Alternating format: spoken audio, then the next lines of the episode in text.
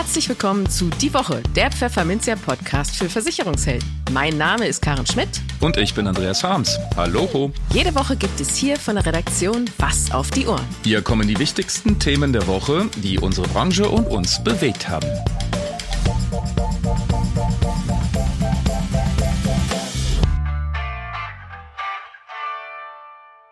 Moin aus Hamburg und herzlich willkommen zu Folge 163 unseres Podcasts. Heute ist Freitag, der 12. Januar 2024. Und in dieser ersten Folge des neuen Jahres haben wir folgende Themen für Sie. Im Schmolltalk sprechen wir über Investments, speziell über den MSCI World Index und die nun wieder neu auflebende Vorabpauschale. Außerdem sprachen wir mit Martin Klein, seines Zeichens geschäftsführender Vorstand beim Votumverband, über den aktuellen Stand der Regulierungswut in Brüssel. Und in den News der Woche warnt die deutsche Rentenversicherung vor steigenden Beiträgen. Der Versichererverband GDV verlangt besseren Hochwasserschutz von Kommunen und Ländern. Die Kaufkraft der Rente unterscheidet sich regional enorm und die Psyche sorgt mit Abstand für die meisten BU-Fälle aus der Redaktion. So, da ist er wieder, unser Schmolltalk, Scholle. Der erste im neuen Jahr. Yes. Wir freuen uns. Äh, Weihnachten ist als Thema jetzt durch, ne? Ja, Weihnachten ist mm. durch, neues Jahr auch. Also man darf auch nicht mehr wünschen jetzt, glaube ich. Bis zum 10. habe ich mal gehört.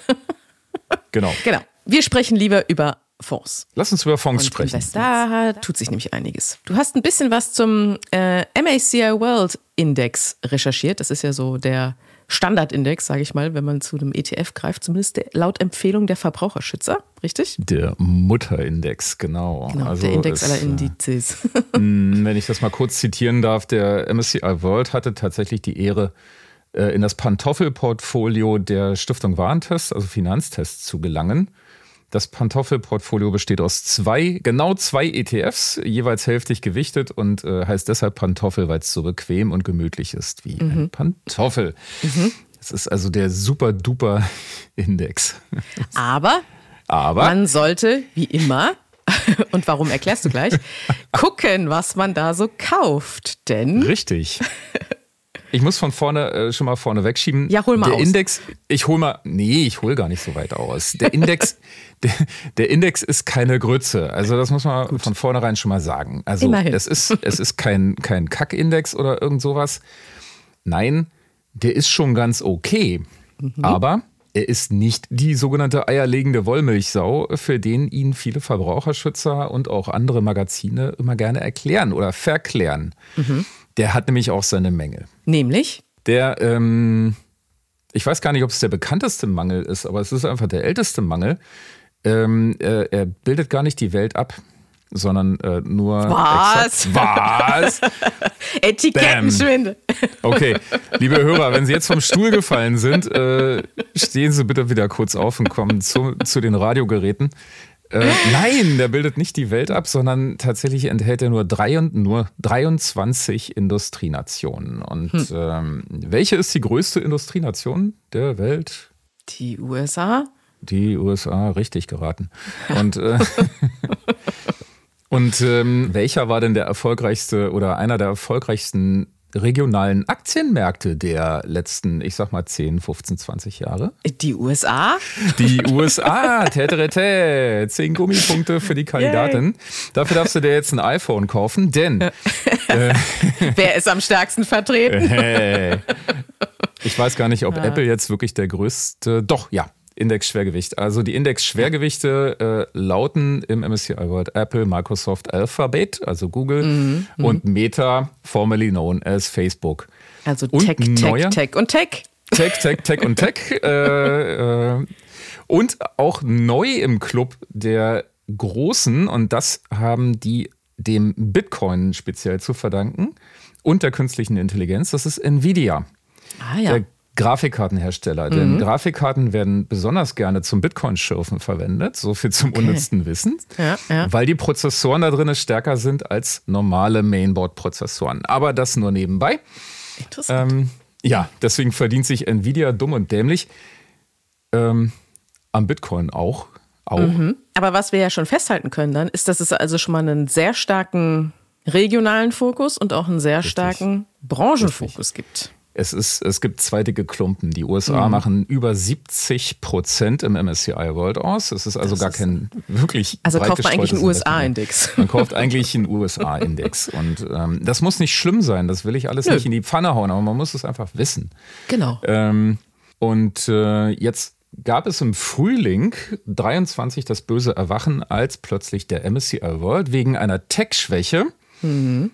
ähm, schlechter lief als der olle kleine provinzielle DAX aus Deutschland. Der, der kleine DAX. Der kleine DAX. Und äh, der hat plötzlich die großen Techies abgehängt. Und da das war so, oh, ich ringe dann nur mit mir, ob ich ein bisschen schadenfroh bin oder, äh, ähm, oder denke, ja, was habt ihr denn gedacht? Das passiert halt, ne? Richtig. Das, dann, dann sind wir ja schon wieder beim Thema, äh, guck, was du kaufst, wenn du entsprechend Richtig. dein Portfolio, also äh, so ein Pantoffelportfolio, ne? Also es ist mhm. ja auch mhm. eher so ein, so ein Deppenportfolio, wenn man nur auf zwei äh, Indizes aufteilt. Aber gut, Richtig. dann kann nämlich sowas passieren, dass Richtig. plötzlich die Hälfte deines Portfolios da niedergeht.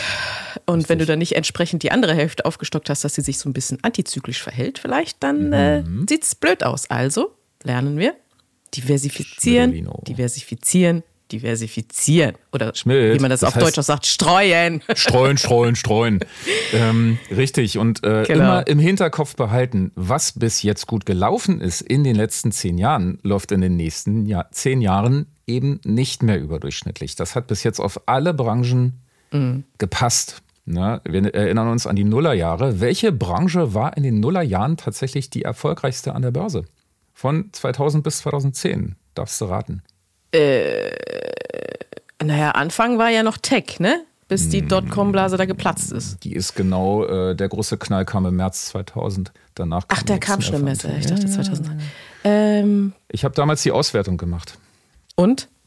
Es waren Goldaktien. Gold. Die hat, ja, die hat heute keiner mehr auf dem Zettel. Ähm, mhm. Keine Sau hat sich für Tech-Aktien interessiert. Es ist einfach so, ne? was bis jetzt gut gelaufen ist, kann sehr tief fallen. Ähm, das nennt man dann auch Mean Reversion auf Deutsch. Mhm. Und ähm, Rückkehr, Rückkehr zum Durchschnitt. Genau. Also, ähm, also, einfach ein bisschen gucken, ein bisschen genau. breiter streuen. Und jetzt kommt nochmal der, Ver, der Verbraucherhinweis. Leute, ihr könnt euch ja den MSCI World kaufen, das ist ja nicht schlimm. Aber holt euch vielleicht noch einen Schwellenländerindex dazu, über einen mhm. ETF natürlich dann.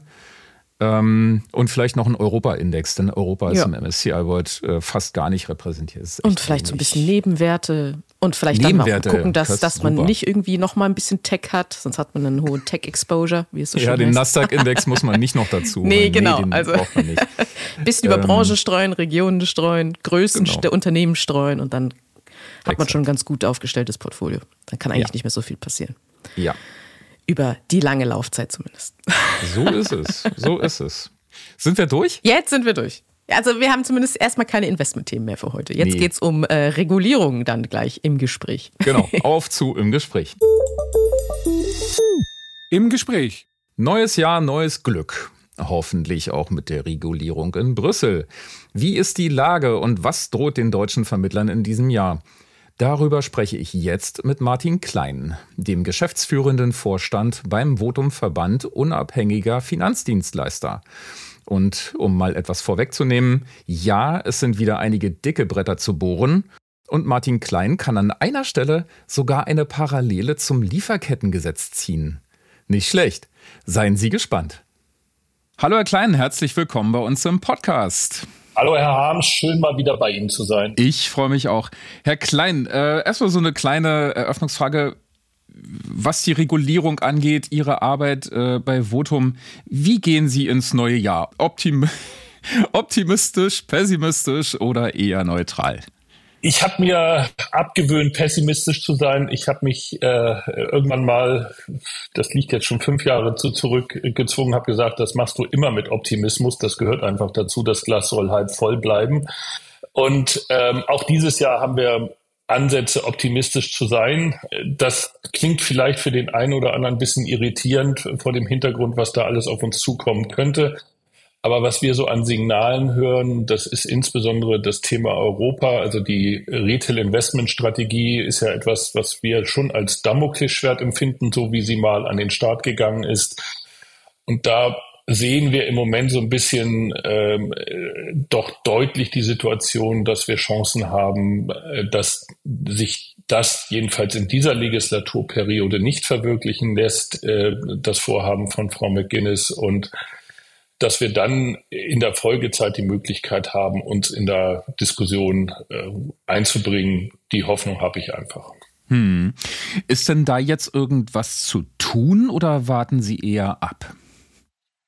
Ja, natürlich ist es eher eine abwartende Haltung, äh, weil die Situation ist jetzt erstmal die, wir haben also die, die Anhörung im Econ-Ausschuss, das ist ja die Parlamentsseite, die ist ja in, im vollen Zügen, sage ich jetzt mal so. Ähm, die, die Berichterstatterin hat ihre Stellungnahme zum Vorschlag der EU vorgelegt. Die ist dann auch schon wirklich sehr positiv für uns ausgefallen. Also muss man ganz ehrlich sagen, die Punkte, die sie da eingebracht hat und die Kritik am, Vor, äh, der, am Vorgehen der EU-Kommission und die Änderungswünsche, die dann hier von ihr vorgetragen wurden, das, das war alles auf dem Punkt und hat genau das auch angesprochen, was wir auch kritisch gesehen haben. Nun sind aus dem Parlament, äh, ich habe die Zahl jetzt äh, mir gestern nochmal angeguckt, deswegen habe ich sie 1074 Änderungsanträge gekommen. Da sieht man auch mal, was das für dicke Bretter sind, die da in der EU ähm, gebohrt werden. Also 1074 Wünsche von Parlamentsabgeordneten, wo man doch an, an, der, an dem Vorschlag was ändern äh, sollte. Und das muss jetzt alles diskutiert werden. Und da sehen Sie, dass da äh, wirklich was abzuarbeiten ist im Ausschuss, ähm, ob man das wirklich noch schafft bis äh, zum April, äh, Ende April, wo, wo ab da ist definitiv Stillstand der gesetzgeberischen Aktivitäten, weil dann äh, der, der Hebel ganz deutlich wieder auf Wahlkampf umgelegt wird. Da gibt es berechtigte Zweifel dran.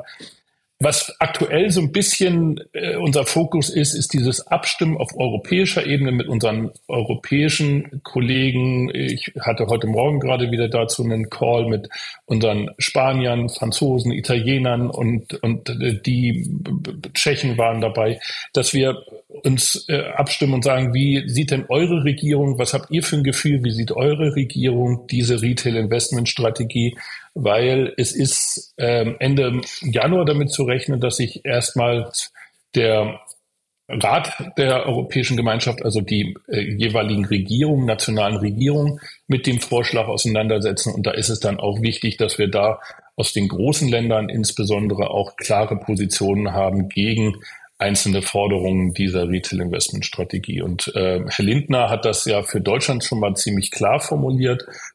Wir hören auch aus Frankreich deut deutlichen Widerspruch ähm, und auch aus Italien ähm, von unseren äh, nationalen Kollegen, die da äh, aktiv sind, so dass wir auch aus der Ecke so einen Blick darauf haben, dass wir sagen, okay, das, das passt. Und das ist im Moment die Arbeit, dass wir sagen, wir stimmen uns untereinander ab mit den Argumenten, mit denen wir dann auch noch auf unsere nationalen Regierungen zugehen können und sagen können, hier, es gibt gute Gründe, sich äh, auch gegen die Vorgaben zu stellen.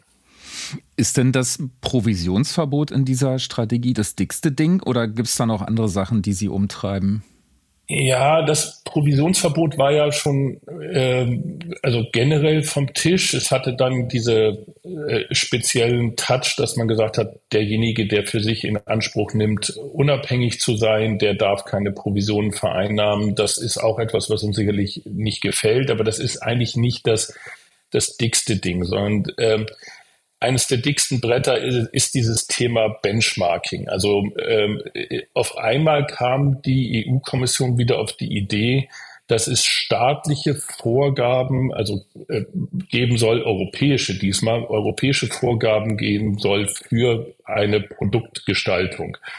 Insbesondere Kostenbenchmarks sind das, die man ins Auge gefasst hat, aber man äh, hat sich da auch sehr bedeckt gehalten, sondern hat einfach nur in die Retail-Investment-Strategie reingeschrieben, wir wollen die Ermächtigung von euch haben, dass äh, wir als Kommission zusammen mit den Aufsichtsbehörden solche Produktbenchmarks für Kapitalanlage und Versicherungsanlageprodukte festlegen dürfen. Und da versteckt sich der Teufel dann natürlich im Detail, weil über diese Art und Weise kann ich natürlich jede Art äh, von äh, Einfluss auf eine Produktgestaltung nehmen und dann kann ich natürlich auch auf diese, äh, durch diese Hintertür jede Möglichkeit eines Versicherungsunternehmens zum Beispiel noch Provisionen zu zahlen, äh, unterbinden, indem ich einfach sage, hier, du darfst in dem Bereich bei den Abschlusskosten Summe X nicht übertreffen. Wir kennen das aus dem Bereich der äh, des paneuropäischen Pensionsprodukts. Da hat man ja schon gleich ins Gesetz reingeschrieben, ja, also das Produkt darf nicht mehr als ein Prozent Verwaltungskosten haben. Was das dann zum Produktangebot beigetragen hat, äh, haben wir ja auch gesehen. Wir haben weiterhin in, äh, in ganz Europa kein wirkliches Produktangebot. In, in, in äh, glaube ich, eine Ausnahme gab es zwischendurch mal. Da wurde dann ein ETF-Sparplan irgendwo in, in ähm, einem osteuropäischen Land angeboten, aber das war es bisher auch. Und das zeigt, dass wir da auf solche Sachen sehr im Detail achten müssen und äh, uns nicht immer nur diese äh, großen äh, Themen, ja, Provision oder nicht oder sowas, sondern man muss dann auch äh, in, in die, ins Kleingedruckte gucken. Und dieses Benchmarking ist sicherlich eins unserer maßgeblichen Themen. Glücklicherweise hat auch da die Berichterstatterin und hat da die Mehrheit auch im Parlament schon signalisiert, nein, solche Produkteingriffe sehen wir weiterhin nicht in einer äh, europäischen Marktwirtschaft als angemessen, nicht in Märkten, die grundsätzlich funktionieren. Da kann es nicht eine staatliche Produktkontrolle geben in der Form. Und das, da müssen wir drauf aufsetzen. Hm. Aber um das, um das mal genau zu verstehen, ähm, dieses Benchmarking besagt, dass jede äh, die Versicherung in Ober-Unter Frankenbach äh, will ein Produkt auflegen zur Altersvorsorge und müsste damit dann nach Europa dackeln? Und äh, das so würde es dann wohl nicht sein. Also man würde das schon auf die nationalen Regu äh, äh, Aufsichten äh, delegieren. Aber ja, äh, also wir haben dann wieder die Möglichkeit oder hätten dann wieder die Möglichkeit. Das ist natürlich genau dieses, ähm, ja, wie diese Glaskugel, in die wir wieder gucken müssen, weil im Moment steht in der Retail Investment Strategie erstmal nur, ermächtigt uns bitte, dass wir solche delegierten Rechtsakte erlassen können, dass wir erstens Benchmarks erlassen können, dass wir sie auch bemessen können, also auch konkret mit Werten belegen können und dass wir es dann auch in der Kontrollseite durchsetzen können. Wie wir das machen wollen, sagen wir euch jetzt noch nicht. Und wie hoch die sein werden, können wir euch auch noch nicht sagen. Ihr möchtet uns aber bitte schon mal äh, die Ermächtigung dafür geben. Und das geht eben zu weit. Da haben wir auch klar gesagt, also liebe Europapolitiker, ihr könnt diese diesen Einfluss auf eure Märkte, auf eure nationalen Märkte auch nicht in der Form einfach abgeben und sagen, macht das alles mal in Europa. Weil nur ein Beispiel, wir haben doch einen sehr heterogenen Markt. Wir haben zum, in, in, in Finnland gar keinen Maklermarkt. Wir haben in Deutschland einen sehr ausgeprägten Maklermarkt. In Finnland haben wir einen angestellten Außendienst. Die arbeiten dann nicht mit Provisionen in, in der Vergütung. Das ist selbstverständlich. Und wenn ich jetzt alles über einen Kamm scheren möchte, auch jedes Produktmerkmal einer Versicherung über einen Kamm scheren möchte, dann habe ich dann tatsächlich ganz andere Ausgangsvoraussetzungen in den einzelnen Ländern. Und das gilt es zu berücksichtigen. Und das hat dieser äh, One-Fits-All-Ansatz eben nicht berücksichtigt. Ist das das, was Sie auch äh, in einem Kommentar mal als Bürokratie-Overkill der EU bezeichnet haben? Ist es das oder noch was anderes? Ja, ich, ich finde diesen Bürokratie-Overkill, der zeigt sich natürlich äh, an, an vielen Stellen, aber dieses Produkt-Benchmarking ist sicherlich eins, was ich bei der Retail-Investment-Strategie als, als äh, sicherlich signifikant und als signifikantes Beispiel dafür benennen möchte.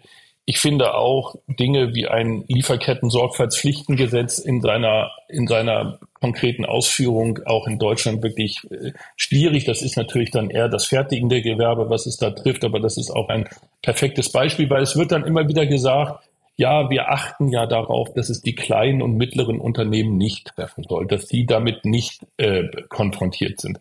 Aber da äh, stellt sich dann auch wieder rein, dass die Realität ganz anders aussieht, weil die großen Unternehmen haben häufig kleinere Unternehmen als Zulieferer in irgendeiner Form. Und wenn die großen Unternehmen ein Sorgfaltspflichten-Lieferkettengesetz einhalten müssen, dann geben sie diesen Druck natürlich an die kleinen Zulieferer weiter und sagen ganz klar auch, da müsst ihr uns aber auch berichten, woher kriegt ihr denn eure Leistung her? Wo kriegt ihr denn eure Teilleistung her? Wie macht ihr das? Und dieses dieses Zusammenwirken des, des arbeitsteiligen Marktes, das wird in vielen europäischen Gesetzgebungen leider dann immer wieder vergessen. Wir haben das zukünftig auch bei Dora oder ähnlichen äh, Dingen, die wo es um, um äh, Sicherheit, Datensicherheiten geben soll. Das ist ein interessanter und wichtiger Ansatz. Aber wenn man das dann zu Ende denkt, führt das immer dazu, dass die kleinen Unternehmen diese Bürokratie-Überkill eben nicht mehr mitleben können und dann aus der aus der gemeinsamen Zusammenarbeit mit den Großunternehmen auch ausgedrängt werden. Und ob wir, ob wir wirklich einen Vorteil dadurch haben, dass alle Leistungen nur noch durch Großunternehmen erbracht werden, dass alle, alle ihre, alle Versicherungskonzerne zum Beispiel in die gleichen Cloud-Anbieter auslagern ihre äh, Dienstleistungen und wir da dann eine Konzentration von Risiken haben, sollte man vielleicht auch mal überdenken. Und ich weiß, dass die BaFin da teilweise auch schon ab und zu mal kritisch hinguckt, weil was passiert denn, wenn dieser Cloud-Anbieter dann mal ein Problem hat? Dann haben dann bei uns in Deutschland auch gleich 30, 40 äh, Versicherer ein Problem. Und das kann es ja nicht sein. Dann sind wir dann bei Too Big to Fail. Ne? Das haben wir ja bei den, bei den Großbanken. Ja, das, da haben wir wieder ne? dann das Thema. nicht. Also, das, ja. also man mhm. muss das auch ab und zu mal vom Ende her denken. Und da sehen wir eben äh, in der EU zurzeit, muss ich ganz ehrlich sagen, äh, häufig kritische Ansätze. Und lassen Sie mich noch ein Beispiel bringen, was mich persönlich natürlich immer wieder umtreibt, ist dieses Thema Nachhaltigkeit. Mhm. Ich finde es einen durchaus richtigen Ansatz, dass wir mit Anlegern darüber sprechen, ob sie ihre Anlage nachhaltig gestalten wollen, ja oder nein. Es ist, äh, es sollte eigentlich eine Selbstverständlichkeit sein, würde ich sagen, dass Versicherungsunternehmen, die langfristig Geld anlegen, und das ist auch so, gucken, legen wir unser Geld so an, dass es auch in 20, 30 Jahren noch in der richtigen Allokation unterwegs ist und da nicht Nachhaltigkeitsrisiken auch negative Auswirkungen haben. Okay. Aber es kann nicht sein, dass wir unseren Kunden, äh, mit unseren Kunden einen verpflichtenden Dialog führen müssen, in dem er gefragt werden soll, ob er denn sein Geld lieber nach, nach, äh, nach Taxonomieverordnung Nachhaltigkeit, äh, nachhaltig anlegen möchte oder nach Offenlegungsverordnung. Dass Ihnen da ein Kunde mit einem großen Fragezeichen gegenüber sitzt, äh, versteht sich dann in dem Sinne, glaube ich, von selbst, das erkennt jeder, dass das ein irrwitziger Dialog ist. Und jeder, der solche Gesetze schreibt, belegt damit einfach nur, dass er äh, vom Beratungsablauf und Beratungsprozessen äh, noch nie was mitbekommen hat in der Realität. Ne? Und das, das, muss, äh, das muss besser werden. Hm, kriegt man das eigentlich irgendwie mal ausgetrieben, dass man den Leuten mal sagt, Leute, geht doch mal in so kleine Läden rein oder bleiben die immer so weltfremd? Ja, das Interessante ist ja, dass die EU sich immer wieder bemüht, ähm, alle Stakeholder an einen Tisch zu bekommen und ja. ähm, man macht Anhörungen, macht, man macht Hearings. Teilweise ist es ein bisschen sehr so, dass man bei den Anhörungen schon Fragen vorgegeben bekommt, also in einem gepressten Fragenkatalog unterwegs ist, wo man dann schwer ausbrechen kann. Äh, also, aber das Bemühen um den Weg zu einer Gesetzgebung ist häufig da und dann haben wir auch Hintergrundgespräche.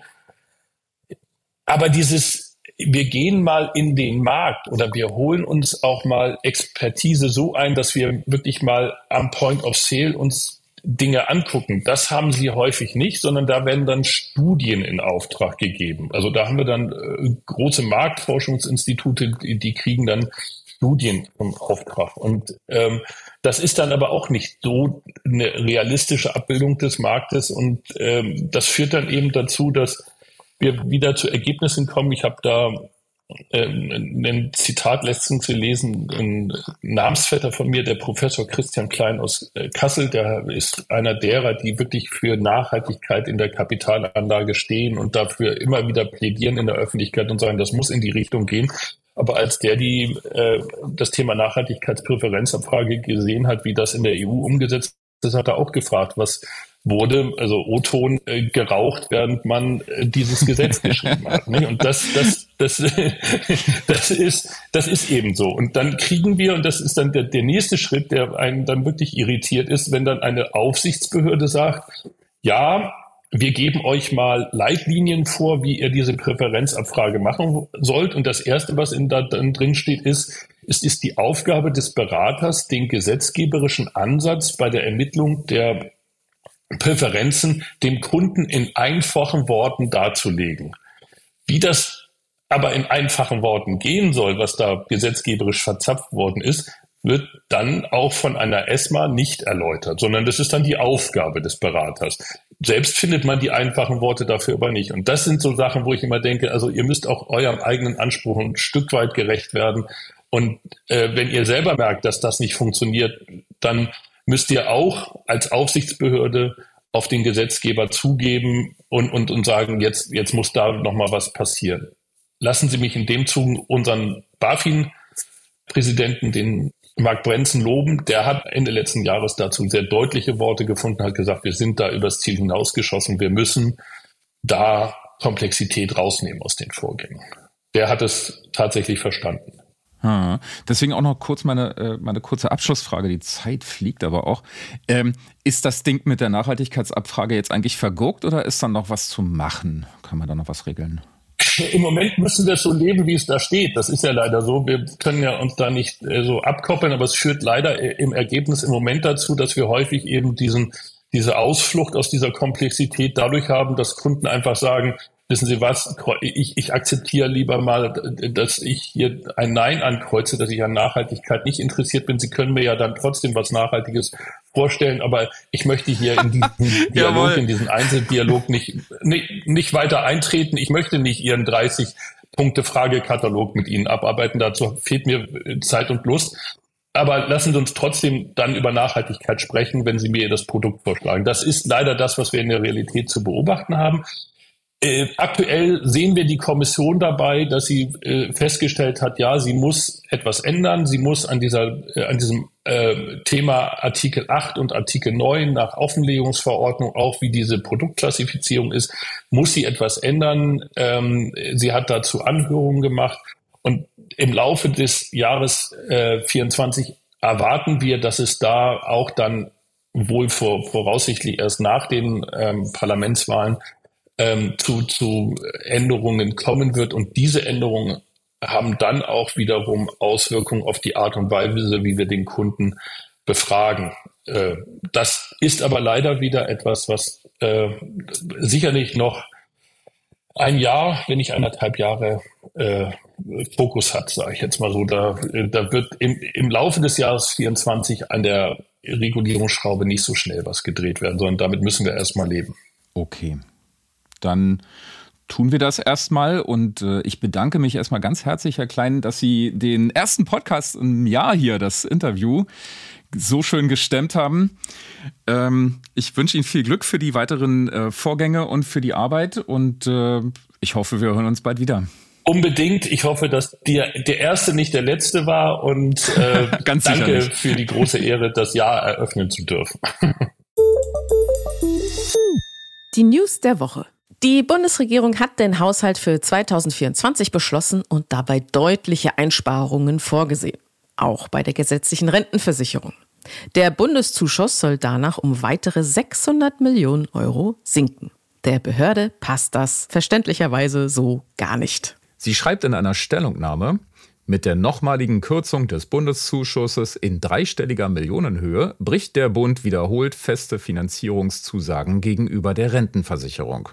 Die Konsolidierung des Bundeshaushalts hat hohe Priorität, doch darf sie nicht zu Lasten der Rentenversicherung gehen. Mit der Verlässlichkeit von Zusagen steht und fällt das Vertrauen in die gesetzliche Rente. Die Rücklage der Rentenversicherung sei derzeit zwar noch gut gefüllt, weil seit längerem höhere Beiträge gezahlt würden als erforderlich. Kürze der Bund aber die Zuschüsse an die Rentenversicherung, dann werde die sogenannte Nachhaltigkeitsrücklage in den nächsten Jahren schneller abgebaut, um die Rentenzahlungen zu finanzieren. Diese Rücklage dient der Sicherung der Rentenzahlungen, falls die Einnahmen mal schwanken. Um die Nachhaltigkeitsrücklage wieder aufzufüllen, muss der Beitragssatz zur Rentenversicherung früher als bislang vorgesehen angehoben werden, so die Behörde. Und das bedeutet wiederum eine Belastung für Versicherte und Arbeitgeber, denn sie bezahlen die Beiträge. Die deutschen Versicherer sind unzufrieden mit der Politik in Sachen Hochwasserschutz. Sie fordern, dass Länder und Kommunen mehr zum Schutz vor Wetterextremen unternehmen. Bei Flächen- und Bauplanung sowie bei der Prävention gebe es große Defizite, sagen die Versicherer. Hier wurde jahrzehntelang zu wenig investiert, so Jörg Asmussen, Hauptgeschäftsführer des Gesamtverbands der deutschen Versicherungswirtschaft, kurz GDV.